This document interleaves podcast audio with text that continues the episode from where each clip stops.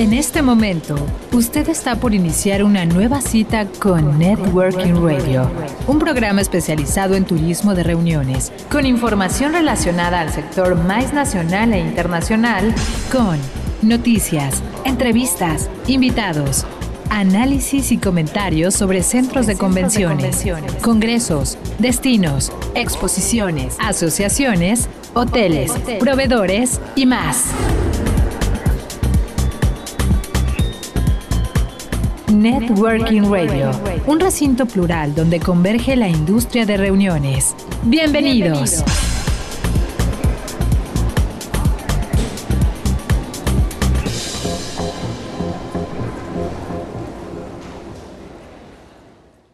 ¿Qué tal amigos? Buenos días, buenas tardes, buenas noches, como quiera que se encuentren, donde quiera que nos sigan y en la plataforma que nos escuchen. Sean todos bienvenidos a Networking Radio. Networking Radio, un programa producido por Factor Meetings, dirigido al sector MAIS o industria de reuniones, donde hablaremos de los temas más importantes que influyen en esta. Y que de la mano de expertos y profesionales les estaremos dando salida a todas las noticias, a los temas más importantes que incidan en nuestra industria. Deseamos que todos se encuentren bien y con salud en casa. Y quisiéramos hacer una mención especial, saludando cordialmente a nuestros amigos y profesionales de Colombia y de Brasil que nos están siguiendo. Muchísimas gracias por estar con nosotros. También para nosotros es un gusto estar con ustedes. Qué bueno que nos siguen, qué bueno que estamos otra semana más juntos. Es un gusto tener escuchas como ustedes y también en los Estados Unidos. Muchas gracias y muy amables por escucharnos. Asimismo, quisiera darle la cordial bienvenida a mis compañeros de programa que semana a semana comparten su punto de vista sobre los factores más importantes de esta industria primero que nada, si me lo permiten, a mi compañera Berenice Domínguez. ¿Qué tal, Bere? ¿Cómo te va? Oye, fue presentada la expo virtual Reactiva México. ¿Qué tal? ¿Cómo te va? ¿Cómo, cómo la ves? Así es, Carlos. ¿Cómo están todos? Es la primera exposición virtual enfocada 100% en la industria de reuniones en México, creada por la empresa Creatividad, por Michelle Walmot y Juan Carlos Lozano, con quien tuve el gusto de platicar y con quien tuvimos una entrevista muy interesante.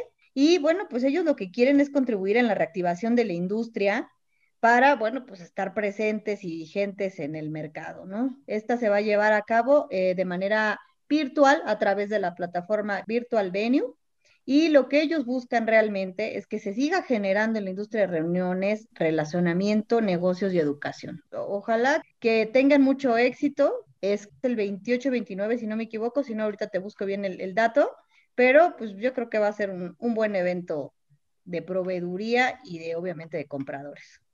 Sí, totalmente. Esperemos que tengan mucho éxito. Comentaron también que la tienen al 80%, que bueno que es así. Ojalá lleguen al 100%, ¿no? Y bueno, también quisiera darle la bienvenida a Nadia Roldán. ¿Qué tal, Nadia? ¿Cómo te va? Oye, Anaya la vuelve a hacer, vuelve a hacer tendencia por unas caguamas. ¿Cómo la ves? Ay, me da mucha risa. Pues bienvenidos al programa, antes que nada. Y efectivamente, este, nuestro ex candidato por el PAN, Ricardo Anaya, hizo de las suyas con un spot eh, queriendo hacer alarde de, la mala gestión de, Obrador, lo cual pues está bien esa parte, sin embargo, pues lo está haciendo muy mal, ¿no? Problema de este señor tipo, o como quieran llamarle, es que pues no tiene esencia realmente el mensaje que le está dando, ¿no? Y no, no se lo puedes creer que está comprometido con un México que él mismo desconoce, ¿no? Él, asume muchas cosas o él asumía muchas cosas cuando él quiso ser este, perdón, candidato y al final el hecho de no entender realmente qué país está pisando o en qué país está viviendo, pues lo dista demasiado de la gente. Entonces, el hecho de que ahorita esté tratando de hacer una especie de pre-campaña, para perfilarse a las elecciones de 2024 con una estrategia en la que él se quiere pintar como empático, como que yo entiendo a la población y yo soy parte de él, pues no se la compran y, va a sonar muy mal lo que va a decir, lo que a decir, pero la verdad es que es muy cierto. Nadie se lo va a comprar por su simple tono de piel, por el origen que él tiene. Él tiene un origen de cuna de oro. Y entonces, pues un mexicano no le va a comprar para nada ese mensaje y todavía remata y se mete con algo que es sagrado, entre comillas, para los mexicanos, que son las caguamas o son las chelas, pues no, no hay quien te compre ese mensaje y al final, pues fue la mofa de, pues, de todo el país, ¿no? Entonces, pues si quiere empezar así a su pre-campaña, pues lo está empezando con el pie izquierdo. Y pues bueno, en política, yo estoy muy decepcionada de la política en general, no solo del país, sino en general de todo el mundo, ¿no? Anyway. Sí, totalmente. Un mensaje erróneo por parte de alguien que, como bien dices, no tiene la menor idea de qué clase de país está pisando. Pero bueno, también quisiera darle la bienvenida a mi compañera Rosy Mendoza. ¿Qué tal, Rosy? ¿Cómo te va? Eh, Pixerdo Inbarra eh, le dieron su recibo por 150 millones de pesos. ¿Qué te parece? Porque dice eh, nuestro amado líder que se lo dieron por honesto y porque no es chayotero. Eso, esos son los buenos amigos para que veas. Yo, yo me quiero formar también en esa fila y en esa lista de, de amistades, la verdad, porque pues, soy muy honesta y me he portado bien este año también. Le... Entonces, bueno, bienvenidos a Networking Radio y pues ya estoy viendo eh, la próxima narconovela. Yo creo que va a ser un ataque directo una vez más a Calderón, donde pongan en jaque a otros y, y ensalcen y pongan en primer lugar a, a Obrador y más producciones como de ese tipo donde salga vida, obras y milagros de nuestro Salvador de la 4T. Así que no duden que pronto veamos ese tipo de cosas por todos lados, de ese, contenido, más que de cosas, de contenido. Sí, así es, será una mezcla así entre Santo contra las mujeres vampiro, eh, clavillazo contra los invasores y los hermanos Almada, ¿no? Contra los malos, pero bueno.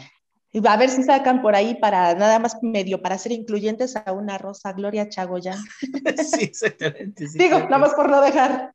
sí, por el atractivo visual, ¿no? Como decía. El atractivo visual. Sí, claro que sí. Y también quisiera dar la bienvenida, si me lo permiten, a mi compañero Juan Carlos Chavas. Juan Carlos, ¿qué tal? ¿Cómo te va? Oye, más vale un mal arreglo que un buen pleito, dice nuestro amado líder, que se les va encima a los Oxos, a Bimbo y a Walmart por no pagar la luz. Hola, ¿cómo estás todos? ¿Cómo están todos? Me gusta estar aquí con ustedes otra vez. bueno, ese tema se relaciona con la, con la suspensión definitiva de la reforma de la ley de la industria eléctrica, ¿no? Por parte de un juez. En ese sentido, Obrador señaló a Bimbo, como bien mencionas, a Walmart y a la cadena Oxxo de FEMSA por oponerse a estas nuevas modificaciones. Obrador sugirió que estos comercios no pagan la luz de acuerdo a su consumo, por estar conectados a fuentes de energías limpias. Y de hecho, por esta razón, sí les afectará a estos consumos, dado que sí se alimentan de energía renovable, particularmente de la eólica, ¿no? Y bueno, eso, eso, ese atrevimiento ¿no? de Obrador de hacer esos señalamientos, ya el área de comunicación corporativa de FEMSA ya respondió. Y según FEMSA, en promedio, cada tienda, en el caso del OXXO, cada, cada tienda OXXO conectada a un parque eólico paga alrededor de 14 mil pesos al mes por la energía, ¿no? Y este costo incluye por cada tienda una serie de pagos a la CFE, como porteo, ¿no? Que es el uso de, el uso de líneas de transmisión. Sin embargo, casi el 30% de las tiendas no se surten de energía eólica, sino totalmente de la CFE de acuerdo a FEMSA, por lo que el pago por medio mensual se va directo a esta empresa del Estado, ¿no? Ah, y no tanto lo que dice CFE que da sus subsidios. Y en suma, por todos estos, conceptos, en 2020, eh, de acuerdo a FEMSA, eh, las tiendas OXXO pagaron a la Comisión Federal de Electricidad alrededor de 1.576 millones de pesos, ¿no? Pues habrá que ver más bien la información de dónde la está sacando Obrador, más bien cuestionar a la CFE, porque ya hasta presentó tablas, ¿no? Donde donde afirma que estos comercios pagan hasta menos que las casas, ¿no? Que las casas de habitación. Entonces habrá que ver cuáles son los datos, de, dónde lo sacan, ¿no? La CFE. Sí, completamente. Y si algo tenemos ahora que está de moda y como bien nos ha repetido muchas veces Rosy, es que todos tienen otros datos. Todos los manejan diferente. Pero bueno, en fin. Y pues bueno, un servidor, Carlos Galván, eh, les damos la cordial bienvenida. Qué bueno que siguen y permanecen con nosotros semana a semana. Es un gusto transmitir y estar con ustedes en estos micrófonos. Quisiéramos recordarle también nuestros puntos de contacto en Facebook, en Networking Radio, en Twitter como Networking Radio 1, uno con números si fueran tan amables, y en nuestras plataformas, bueno, en las plataformas más bien, Spotify, Google Podcast, Anchor, Breaker, Radio Public y Pocket Cast. De modo que, si les parece bien, vamos a hacer nuestra primera pausa para entrar a las notas más importantes de la semana con mi compañera Rosy Mendoza. Entonces, no se vayan, regresamos. Esto es Networking Radio. Somos el recinto plural donde converge la industria de reuniones. Volvemos.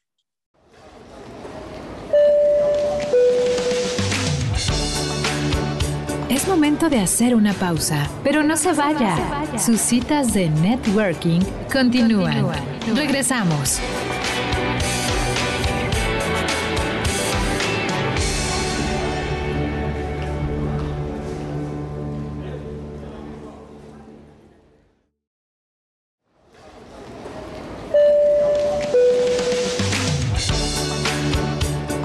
Que esta cita sea más productiva, le recomendamos ponerse en contacto con nosotros. Continuamos. Continuamos.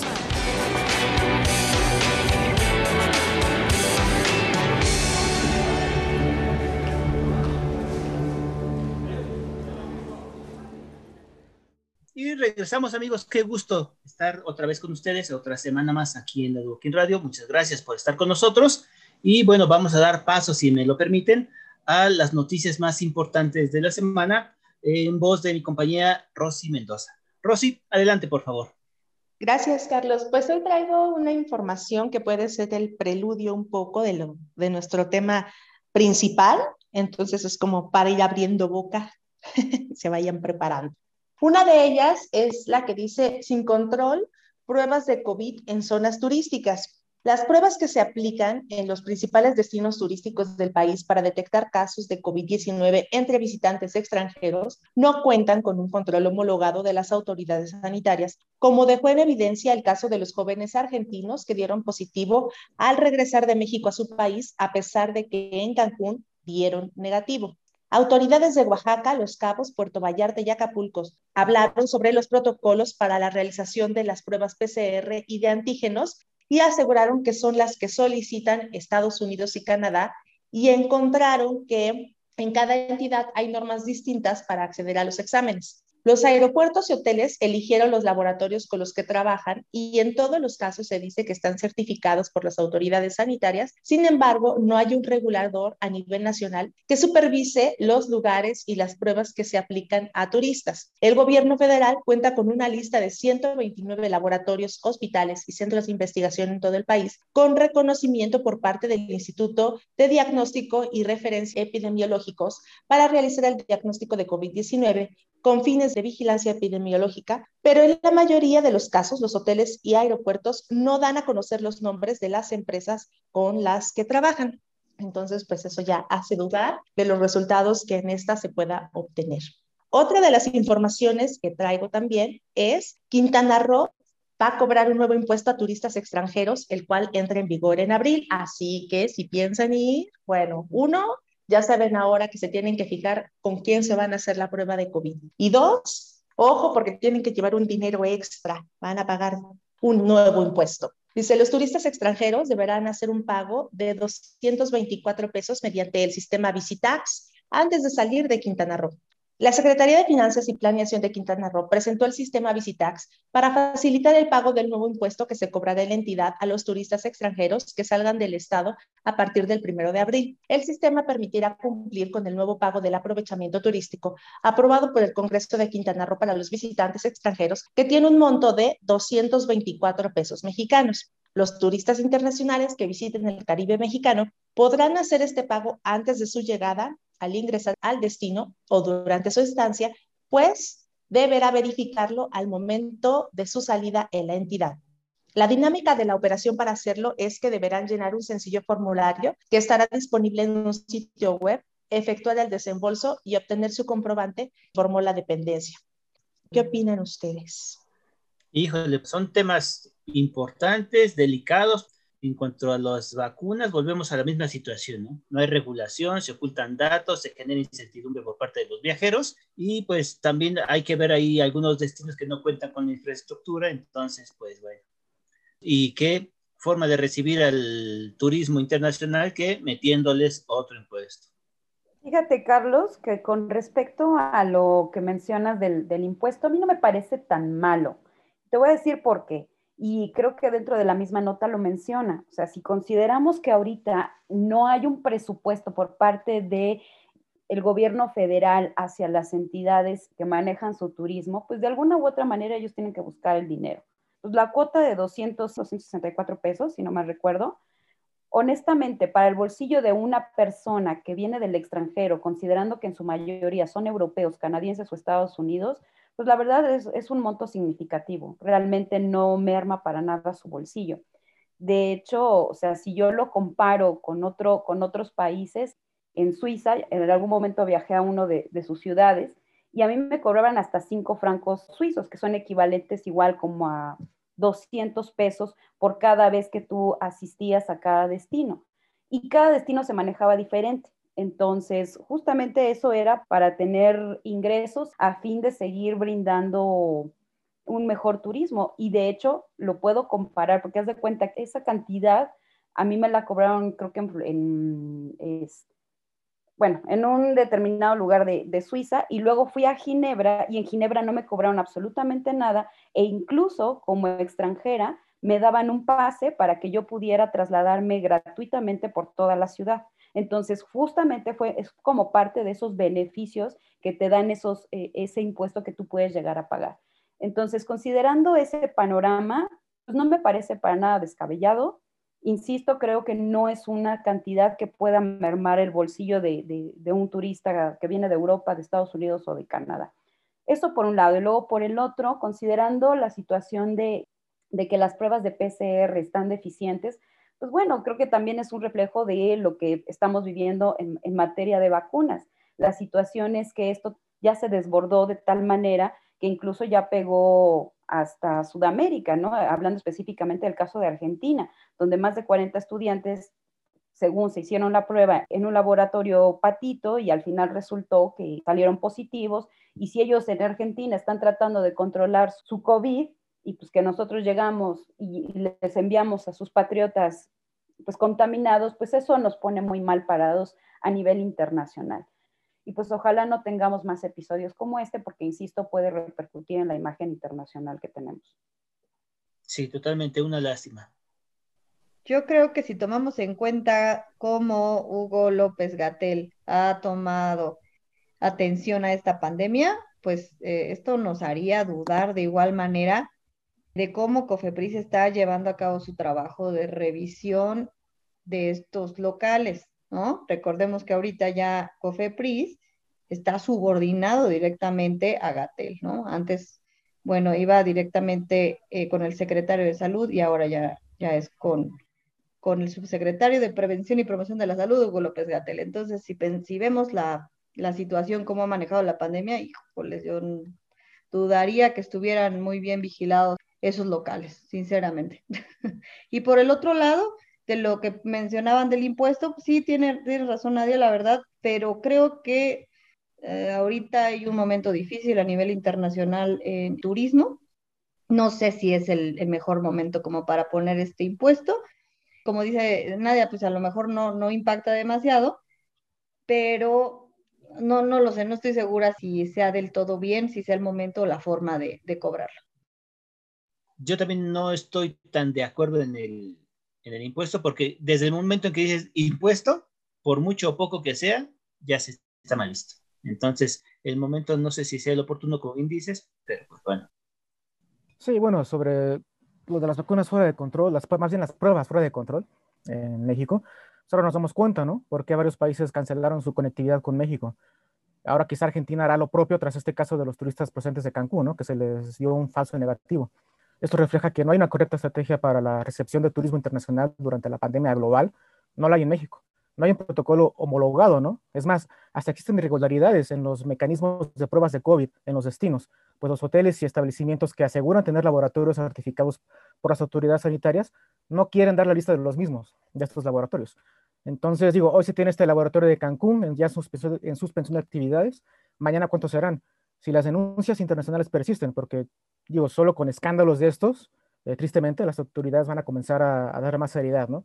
A la homologación, en este caso, de los protocolos en aeropuertos, en hoteles, y que realmente colaboren con los laboratorios que incumplan con la certificación del, de, del INDRE, ¿no? De lo del diagnóstico de referencias epidemiológicos.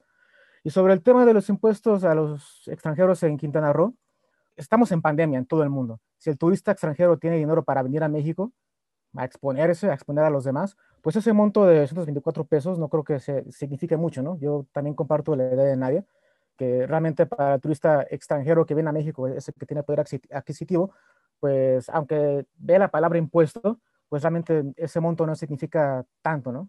para, ni para el canadiense, ni para el europeo, ni para el estadounidense, ¿no? Que vienen a tinos eh, luxury, a, pues a pasar la vida, ¿no? A, relajarse, a buscar menos restricciones que las, como las que encuentran en sus países de origen. Bueno, yo lo que pienso es que el problema no es que les cobren un impuesto. El problema es que para no variar no explican la, otra parte, la contraparte. ¿Qué van a hacer con ese impuesto? ¿En qué lo van a ocupar?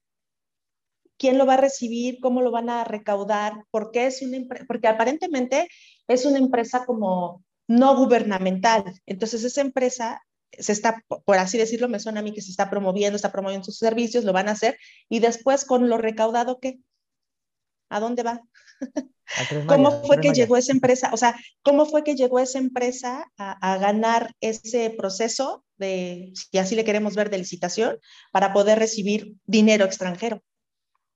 O sea, para mí, o sea, es como, lo de menos es que cobren un impuesto, lo demás es por qué, para qué y quién se los otorgó y cómo fue que dieron con eso, ¿no? Cómo surge la idea. Y por el otro lado, eh, respecto a lo de las pruebas PCR, pues bueno, eso nada más es una muestra de cómo ya la industria está un poco desesperada ya por atraer turistas y en su desesperación la planeación eh, les falla un poco, ¿no? También a ellos como iniciativa privada de estar consiguiendo, y no solo como iniciativa privada, sino también como gobierno, de estar consiguiendo eh, quien les haga las pruebas PCR para que en teoría les dé confianza a los visitantes. Y ya no solo estemos hablando de extranjeros, aquí salió porque al final de día eran extranjeros, pero vayan a saber ustedes cuántos nacionales no hayan salido o estén en ese mismo caso, ¿no? Que les dijeron que son negativos y regresan a sus casas y ya son, ya, ya traen el virus. Entonces, pues es eso, la premura, la necesidad hace que este tipo de cosas de pronto también sucedan. Sí, desafortunadamente, siempre todo aquello que tiene premura, como bien lo dices, es algo que siempre tendrá sus dificultades, como estamos viendo y como se está empezando a saber ahora ya no al, interior del país, sino ahora internacionalmente, que es otro punto que, bueno, ojalá y se cuidara más. Pero bueno, chicos, ¿qué les parece si hacemos nuestro segundo corte? Porque ya estamos un poquito retrasados para eh, en sí entrar a nuestro tema principal, y eh, darle paso a nuestro coffee break. Entonces, vamos a ir a un corte. Acompáñenos, por favor, no se vaya, no le cambie, permanezca con nosotros, que nosotros permaneceremos con usted. Estamos aquí en Networking Radio, un recinto plural donde converge la industria de reuniones. No estamos en el aire, pero sí estamos en sus redes. Regresamos.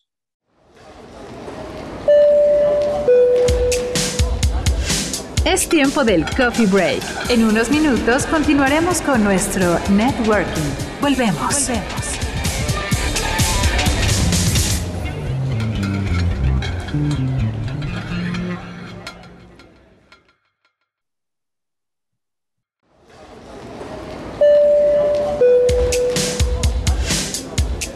Este networking es únicamente con personalidades calificadas. Regresamos. y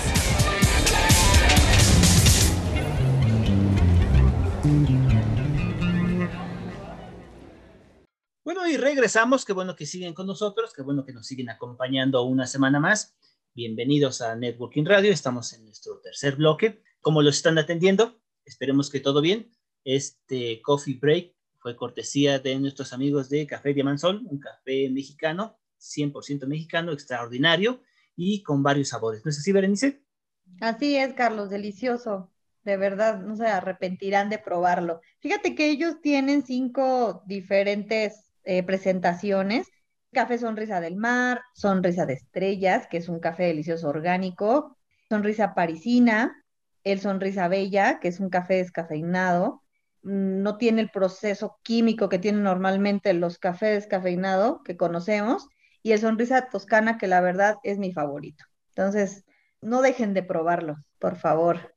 Así es, esperemos que este coffee break haya sido de su agrado. Y pues bueno, les queremos comentar también nuestros puntos de contacto en Facebook como Networking Radio, en Twitter como Networking Radio 1 y en, nuestras, en las plataformas donde pueden escuchar este y los podcasts anteriores en Spotify, Google Podcast, Anchor, Breaker, Radio Public y Pocket Cast. Y bueno amigos, hemos llegado al nuestro tema principal en este caso lo hemos titulado La industria de reuniones a un año de la pandemia y creemos que a un año han sucedido muchas cosas, unas para bien, otras no tanto, pero pues es así como hemos estado durante estos últimos 365 días o el 2020.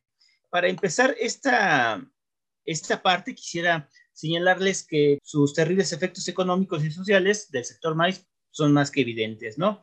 Y bueno, a un año de esta pandemia, hay personas en el sector con respecto al tema de viajes que han decidido o están esperando no solo que se restablezca nuestra industria, sino que ya están empezando a darle la reactivación acorde a sus necesidades y obviamente pues a sus giros de trabajo. Y bueno, a este respecto, según datos de un reporte global realizado en 2021 por la empresa American Express, en Australia, Canadá, Estados Unidos, India, Japón, México y Reino, Unido, el 87% dijeron que ya tienen planificado un viaje a futuro. Datos sumamente alentadores para el sector. En otros puntos también habla de que el 56% de los encuestados manifestaron que eh, extrañan viajar al grado de que están dispuestos a reservar un viaje hoy, aún y cuando en el futuro tengan la posibilidad o tengan la necesidad de cambiarlo es otro de los puntos muy importantes de este estudio. A este respecto, pues bueno, la presidenta de la WTTC, Gloria Guevara Manso, ha dicho que hay mucha gente que ha estado ahorrando por cuestiones de la pandemia y que por ello se tiene más dinero, de modo que una buena parte la gastarán en viajes. Yo la verdad dijeron mucho con ella porque, pues bueno, sabemos que la gente que tuvo la posibilidad de continuar con su trabajo, pues se le redujo el sueldo, siguieron tuviendo esos pagos que te tenían que hacer de casa, de renta, de, luz, de teléfono, inclusive de, de, escuelas y demás, y pues bueno, ahí les pegó mucho, o que tuvieron que implementar otros giros de trabajo para ganar o para completar esa parte que eh, se les había descontado. Entonces, pues bueno, yo difiero eso, pero pues bueno, son datos que emite y son declaraciones que da la WTTC. Asimismo, hay un 65% de los encuestados que dijeron que planean viajar después de que su familia haya recibido la vacuna. Entonces, pues bueno, habla de que también eh, se espera la, posibilidad de que ya se tenga la vacuna o se eh, masifique aún más la vacuna, cosa que en México, pues bueno, como sabemos, no está sucediendo mucho por la mala logística que se está llevando a cabo. Y en ese punto me gustaría eh, ahondar un poquito más y recordar sobre el Estudio Nacional de Ferias y Exposiciones que realizó Julio Valdés de CAD Consultores, Amprofec y cinco OCBs, en el que eh, tanto expositores como asistentes a, eventos detallaron puntos significativos para que ellos volvieran a tener presencia en el piso de exposición. Tres puntos importantes para ellos como expositores dentro de eventos es uno, el factor principal son las pruebas COVID. Esto con el 59% dentro de las encuestas que se, que se realizó este, en este estudio el segundo punto más importante que tuvo esta, esta muestra o esta encuesta fue el distanciamiento social, con un 49% que lo ven muy importante el distanciamiento social, y como tercer punto fue la vacuna, con un 45%. Por su parte, los visitantes, eh, dentro de los tres puntos relevantes para tener presencia nuevamente dentro de estos eventos, eh, hablaron del distanciamiento social con un 60%, pruebas COVID con un 52%, ya sea antes del evento o realizárselas durante y antes de entrar al piso de exhibición, que también es muy importante. Y la tercera es la asistencia controlada con un 49%. Esto es espacios y stands más amplios y también, obviamente, pues manteniendo la sana distancia, ¿no? Y un dato curioso, si me lo permiten, es que en quinto lugar estuvo la vacuna. Eh, la preponderancia de la vacuna para la confianza de asistir a estos eventos con un 36%. Regresando un poquito a este estudio de American Express, ellos hablan de que el 54% de los encuestados dijeron que actualmente cuentan con la libertad y flexibilidad de poder hacer home office, por lo que esta nueva modalidad les va a permitir viajar más y seguir trabajando única y exclusivamente teniendo como base principal pues una línea de internet y obviamente una computadora. Pero bueno, eh, Berenice, tú tenías más datos acerca de este estudio que me parecen muy importantes. Si fueras tan amable, por favor. Sí, Carlos, fíjate que mis datos son un poquito más enfocados hacia a la preferencia de los viajeros, ¿no? Cuando a lo mejor van de vacaciones o qué es lo que van a, van a querer o, van a requerir. Fíjate que en este estudio hablan acerca de la privacidad, ¿no? Que esta va a ser el nuevo lujo y la exclusividad. Ya no se van a querer a lo mejor hacer en esos grandes hoteles donde a lo mejor tenés una habitación y, la, y otra y otra y otra.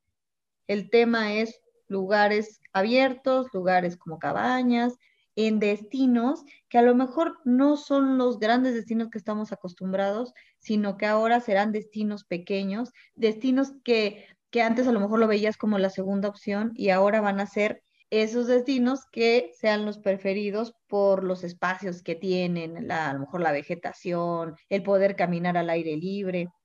Y fíjate que también la estacionalidad de las vacaciones también va a cambiar porque a lo mejor ya el viajero ya no va a estar del todo, o, los, que, los que puedan en Semana Santa, sino que van a ir cambiándolo a otras fechas para no encontrar tanta gente, ¿no? La temporalidad en este estudio lo mencionan como a la baja. Y también, obviamente, el tema gastronómico llegó para quedarse, ¿no? Ahora también la gente va a viajar a destinos, como menciona, ¿no? A Singapur, a Tokio, que encabezan la lista de estos destinos favoritos, pero también la Ciudad de México lo están, eh, lo están refiriendo como un destino ideal para la gastronomía y la cultura.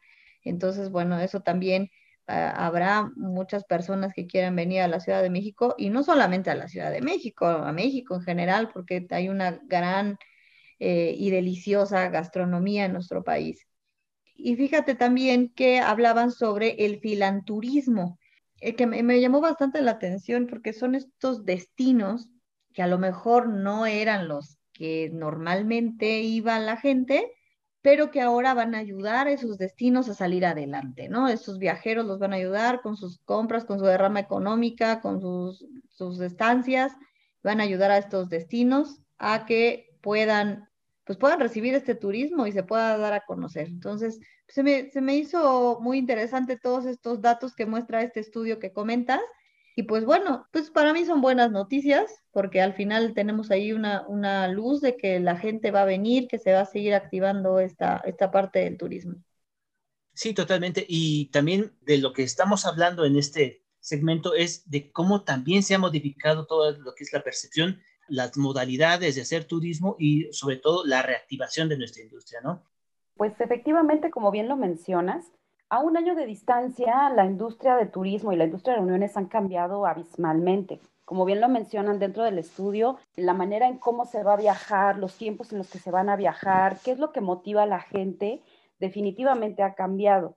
Y, por ejemplo, si nos sentamos en, específicamente en la industria de reuniones, podemos ver que dentro de la cadena de valor ha habido un cambio importante, ¿no? Por ejemplo, los hoteles, ante esta necesidad de, tener huéspedes, tuvieron que reconvertirse y cambiar un poco su business core de tal manera de que ellos fungieran como centros de aislamiento para las personas que padecían COVID, ¿no? O incluso para, como centros de recuperación, justamente para permanecer eh, lejos de sus familiares o lejos de las personas con las que convivían y eso de alguna u otra manera pues les sirvió para tener pues cierta afluencia dentro de estos hoteles, ¿no? Por otro lado, los, centros de convenciones, si bien recibían grandes congresos, grandes exposiciones, grandes este, convenciones, pues ahorita, bueno, desde que empezó la pandemia vimos cómo, por ejemplo, Centro Banamex tuvo que cambiar para convertirse en un hospital y luego ahorita ya con la llegada de las vacunas, incluso se van a apuntalar para hacer centros de vacunación.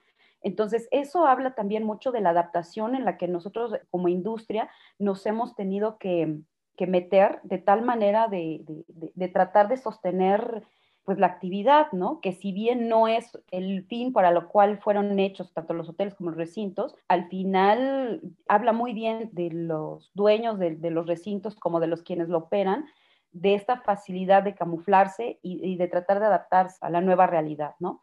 Por otro lado, creo que dentro de las mismas cambios que vimos durante toda esta pandemia, que sigue vigente, por supuesto, es el uso de la tecnología, que si bien no reemplaza para nada este acercamiento sensorial y de uno a uno con las personas, nos ha servido como un conducto para estar comunicados, ¿no? Para estar cercanos a nuestros familiares, sabiendo que no podemos abrazarlos, sabiendo que no podemos estar con ellos, pero de igual forma estar presentes, ¿no? Lo mismo la actividad laboral, incluso los horarios de trabajo han cambiado severamente, el adaptar la, situación laboral junto con las labores de casa para todas esas personas que tienen hijos. O sea, ha sido un, un, ciclo de adaptación increíble en donde yo lo veo a distancia un año y digo, hace un año nos moríamos de miedo, o sea, era el pánico total y no querías poner un pie fuera de tu casa.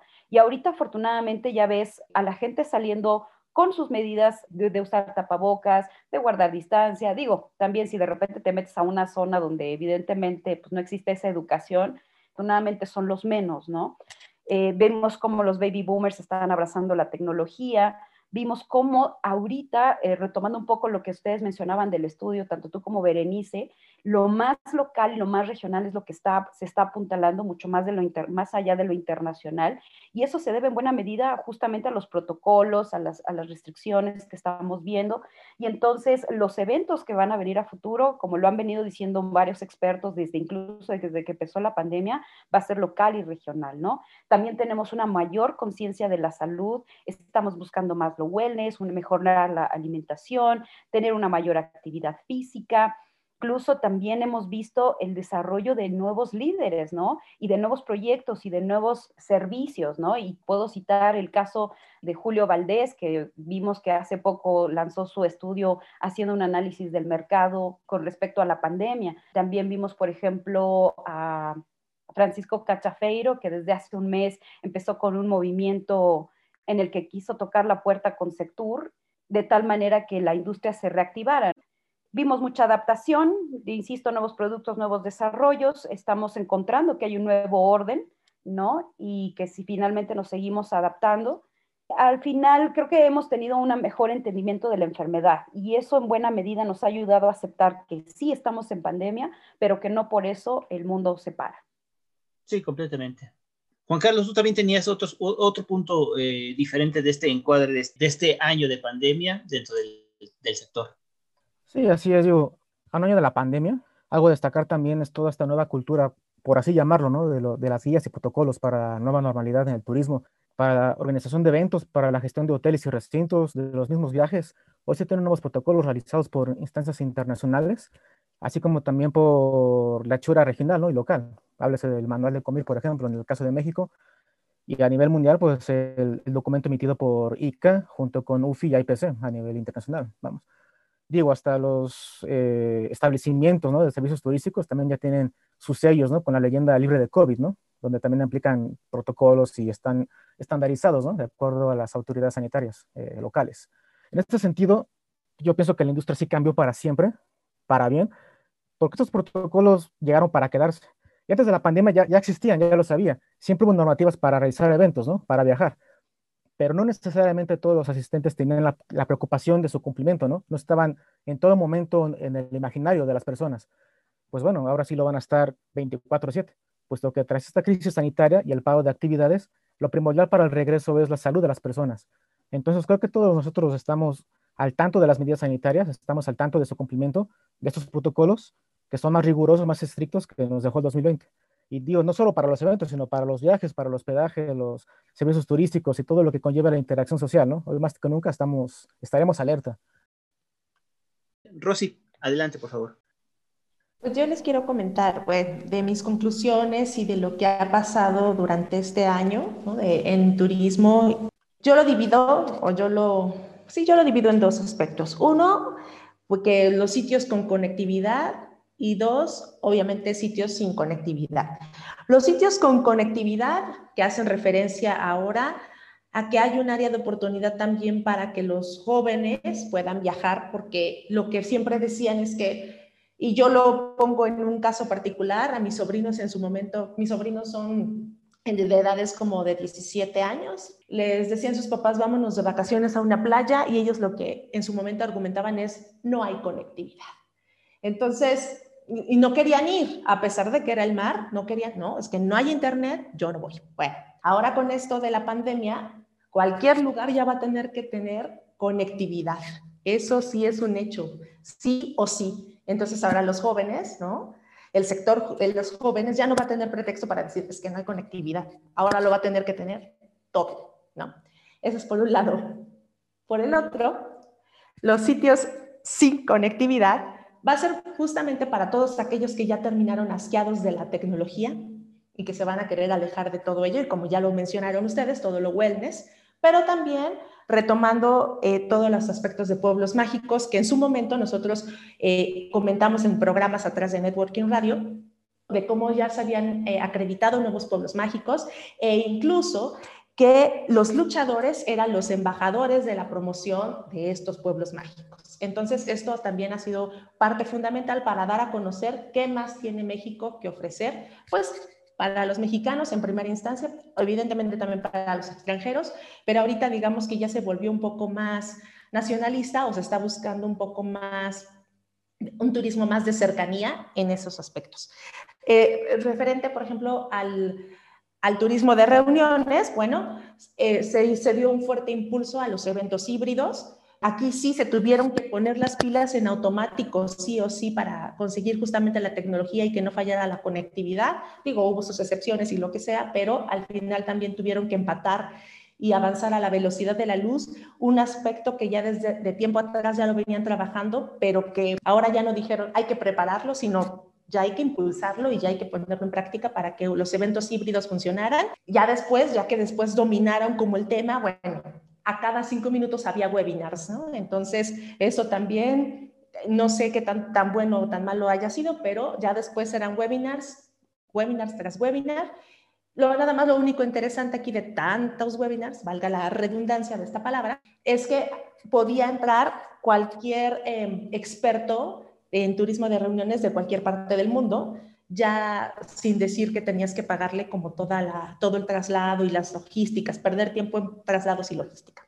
Y ya nada más, por último, bueno, creo que también se, se dio un impulso importante en el turismo, pues igual médico, turismo de vacunas, que para muchos, bueno, que en ese aspecto como que ha causado polémica, porque para muchos eso no debería de ser, porque pues pareciera que deja sin lugar a quienes son de ese estado en particular donde se lleva a cabo el turismo de vacunas y para otros es pues es muy normal porque les conviene porque no deja de ser una industria que también necesita que se le inyecte economía. Y eso es a grandes rasgos lo que yo he visto respecto a este año de pandemia. Sí, son temas y son tendencias, por así decirlo, que están marcando y que marcarán el reinicio o la reactivación de nuestra industria, ¿no? Chicos, pues estamos ya en los minutos finales del programa. Brevemente, chicos, porque tenemos un poquito de tiempo, es, no sé a ustedes qué les parezca el comunicado que hace Cachafeiro al señor Torruco. Creo que en su, lo que habíamos comentado también en su momento es, en su desesperación porque las cosas ya salgan, eh, el hacer las cosas precipitadamente, pensar visceralmente hace que digas cosas que al final del día pueden tener, es jugársela, porque igual y le funciona y dice, no, pues, vean lo que nos está diciendo. Y también es decir, ya me faltó al respeto con un discurso en el que la verdad los comparativos y las metáforas no están, desde mi punto de vista, bien aterrizadas. ¿A qué me refiero con esto?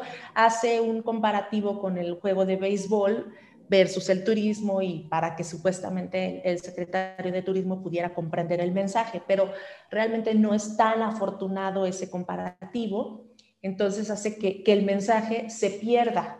O sea, a lo mejor la intención es realmente buena, de, de, de, poner un foco, ¿no? una alarma de decir, oye, acuérdate que aquí estamos, pero el decir acuérdate que aquí estamos no es decir, bueno, pero te lo voy a explicar porque como eres como no sabes, te lo voy a hablar en béisbol.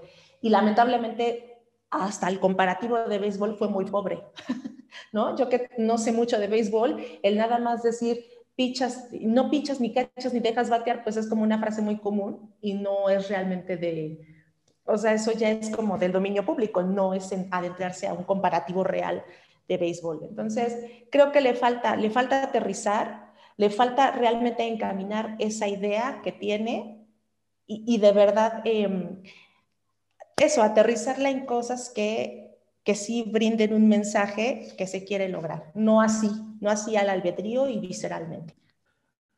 Sí, digo, sí fue inoportuno. Y ahora hablando de la, del comparativo, de la analogía, eh, pues estábamos diciendo eh, previamente que igual hubiera utilizado los Beatles, ¿no? Porque Torruco sí es un fan declarado de los Beatles. Igual con, ese, con esa analogía, igual sí voltea a ver, más, hace más caso, ¿no? Pero yo pienso que sí, como dice bien Rosy, la desesperación luego te, em, te encamina, ¿no? A tomar acciones que a la postre no pueden ser las más afortunadas. Entonces, yo sí digo que no hay que quitar el renglón, que el tema urge, pero así como eh, urge este tema para reuniones, también urgen otros temas. Entonces, este, que están en la agenda, que obviamente están en la agenda de, de, Miguel Turruco, y sí, hay que darle seguimiento, pero no fue oportuno el mensaje eh, en redes sociales por parte de, del titular ¿no? de NPI México. Sí, cuando menos hubiera dicho que, si, bueno, si hubiera querido hacer una buena analogía, lo hubiera hecho con los Beatles, como bien dices, y hubiera dicho que la 4T es la Yoko Ono del turismo, ¿no? Porque antes se, se llevaban bien y pues bueno, llegaron estos y le dieron en la torre, entonces hubiera sido la Yoko Ono, pero pues bueno, ahí le faltó un poco más de tacto al compañero cachafero. Nadie, adelante. Sí, muy breve. Yo creo que si te vas a meter en política, tienes que aprender a ser diplomático. O sea, no te puedes aventar como el borras, porque tú quieres un beneficio. Y tú tienes que saber tratar, lidiar, persuadir, que yo creo que esa es la palabra esencial para tratar de lograr un objetivo. Y entonces ahí creo que faltaban un poco de tablas. Y, si de plano no, no sabes cómo, pregunta, asesórate o de plano neta no te metas. Creo que, digo, no he visto completo el video, pero de todo lo que ustedes han comentado, yo creo que hay una desesperación grande ya en la industria. Tuve la oportunidad de hablar con algunos organizadores y hay muchos que son pequeños microempresarios y hasta medianos que definitivamente decía que no iban a llegar al final de año. Y la verdad yo creo que, eh, no sé en qué tono habrá, lo habrá comentado, pero yo creo que ya es un tono también de desesperación como dice Juan Carlos, pues a lo mejor tiene muchas cosas en su agenda. ¿Qué? El tren Maya, el aeropuerto, un, aeropuerto mal hecho, etcétera. No, yo creo que no tiene nada que hacer y que sí puede ayudar a un gremio, un gremio que la está sufriendo muy fuerte y un gremio que muchos pueden cerrar a final de año. Y el tono de decir las cosas de Cachafeiro posiblemente entra en la desesperación. Eso solamente es mi comentario. Yo creo que sí tienes razón en esa parte y te, creo que sí hay mucha desesperación, pero debería de haber habido un poco más de elaboración de mensaje, de contexto y sobre todo de formas. Estamos hablando de un sector gobierno que nos guste o no nos guste, que más bien es lo segundo, pues tiene un proceso, tiene una forma, tiene un fondo. Te estás comunicando al, al líder de tu sector. Y el líder, aunque no nos guste, en lo principal, y hablo personalmente, a mí nunca me gustó Torruco. Nunca ha hecho nada Torruco. Hablé con él muchas veces, lo entrevisté muchas veces y nunca me dio una sola nota que tuviera contenido. Y si lo vemos fríamente a lo largo, eh, en este proceso que tiene como secretario o como director del Departamento de Turismo Federal, si ojalá y hubiera alguien que me pudiera decir, no sé si ustedes, porque no sé si ustedes lo sepan o lo hayan visto, algo bueno de su gestión hasta el momento. Yo no conozco una, pero aunque no la conozca y no la sepa, creo que la forma de hablarle a la política y a un político tiene que tener una forma. Y si no la sabes, como bien dice Nadia, no te metas. No sé por qué no lo, no lo aconsejaron, no, lo asesoraron, se, calentó y ahí estuvo mal. Esperemos que no se haya llevado a, no, no vean que toda la industria es igual, porque no somos todos iguales. Ese sería mi único punto. Ciertamente. Y quisiera andar también en el tema de, digo, de su respuesta, que sí fue totalmente, bueno, sí fue desafortunada, pero también comparto la, idea de Berenice, ¿no? Si hay una desesperación realmente porque digo, por fortuna, es, no todos estamos en los zapatos ¿no? de, de, los empresarios que, que, tienen que ver por su empresa, ¿no? por sus empleados, por sus familias. Entonces, este, sí, ¿no? es, esta es una situación crítica, no solo en México, en todo el mundo. Y yo pienso que más que eh, Cachafero, habló de desesperación de, un sector. Y pues bueno, él, él tomó la, la iniciativa, ¿no? La batuta para, para hablar en este sentido. Sí, esperemos que no traiga a, más. Nadia, ¿tú quieres decir algo? Adelante. Sí, con respecto a eso, o sea, bien lo mencionas, Juan Carlos, el fin no es el problema. El fin creo que lo entendemos todos. La situación es el medio. Entonces, hay que cuidar nada más eso. O sea, creo que todos entendemos perfectamente la desesperación que existe en la industria de reuniones. Entiendo el enojo, sin embargo, no justifico la forma en que se hizo. Sí, nadie lo justifica, yo creo.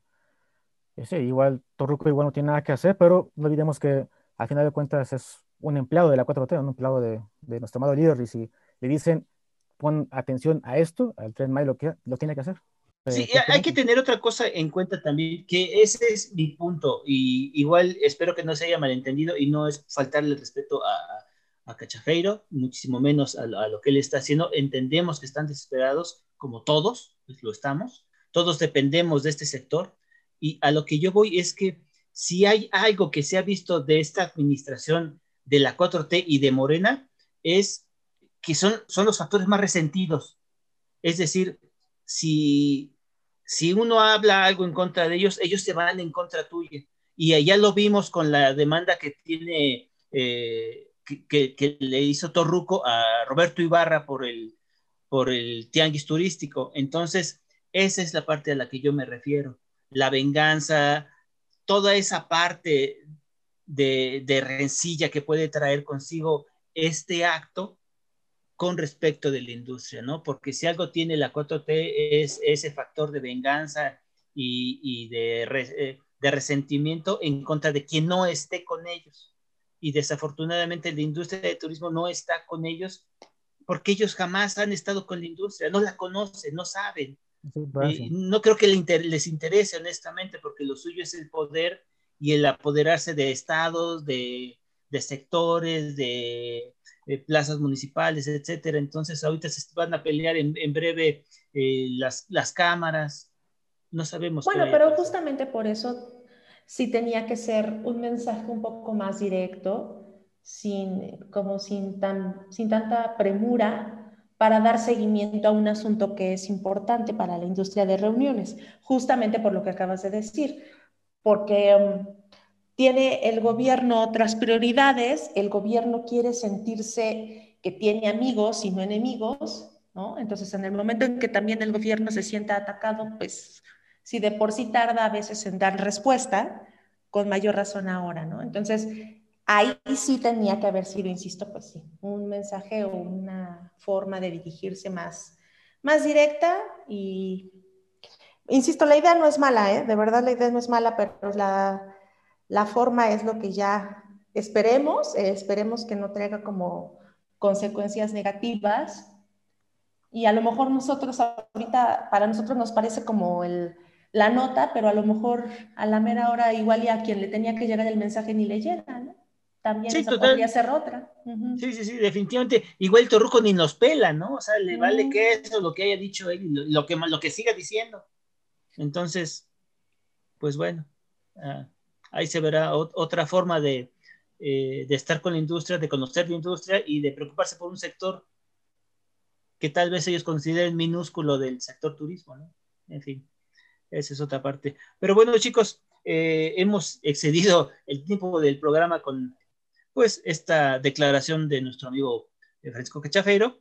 Hemos llegado al fin del programa. Ha sido un gusto estar con ustedes. Es un placer tener un programa más otra semana. Y bueno, este ha sido un programa producido por Factor Meetings. Chicos, muchas gracias. A ustedes que nos escuchan, muchas gracias. Buenos días, buenas tardes, buenas noches. Hasta luego. Networking Radio ha finalizado. Esperamos que su cita haya sido productiva. No olvide escucharnos el próximo miércoles. Muchas gracias. gracias.